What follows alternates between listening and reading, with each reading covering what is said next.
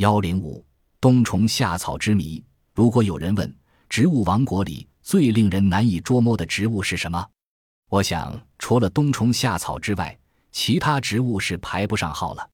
冬虫夏草也叫虫草，属于囊菌纲麦角菌科植物，多产于我国四川、云南、甘肃、青海、西藏等地，在中医药中是为珍贵的药材。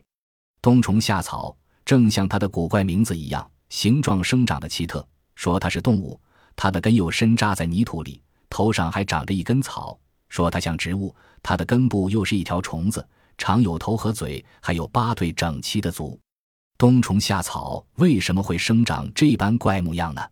原来有一种叫做蝙蝠蛾的昆虫，每当春天来临，它便把虫卵产在土壤里，然后静静地死去。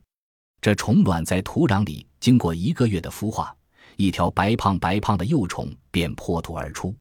有一种真菌及草虫已在此静候多时，一遇到这白胖鲜美的幼虫，便一股脑往幼虫体内钻。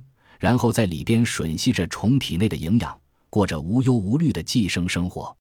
冬天，幼虫躲在泥土中，由于体内的寄生菌大量繁殖，这虫子不等爬出地面便死去了。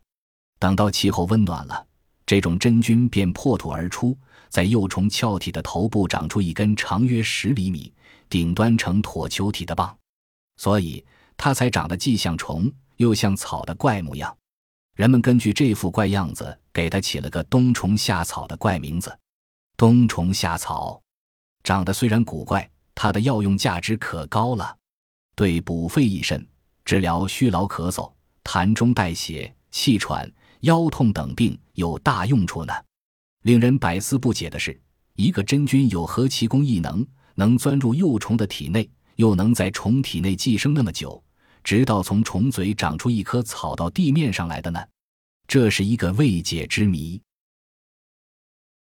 本集播放完毕，感谢您的收听，喜欢请订阅加关注，主页有更多精彩内容。